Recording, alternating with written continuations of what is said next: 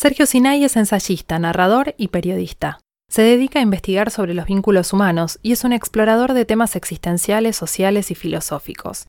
Tiene la capacidad de aportar luz con su mirada a temas que nos inquietan y desvelan, y siempre nos invita a reflexionar y a repensarnos. En esta entrevista, y en contexto de pandemia mundial, escucharlo es un bálsamo. La idea de la incertidumbre como condición inherente a la vida, nuestro concepto de la libertad, la transformación de nuestros vínculos y la posibilidad renovada de conectarnos con el arte de vivir en el presente. Pero no desde la frase hecha, sino entendiendo el aquí y ahora como el registro de los pequeños milagros cotidianos que nos encuentran con el sentido de quiénes somos.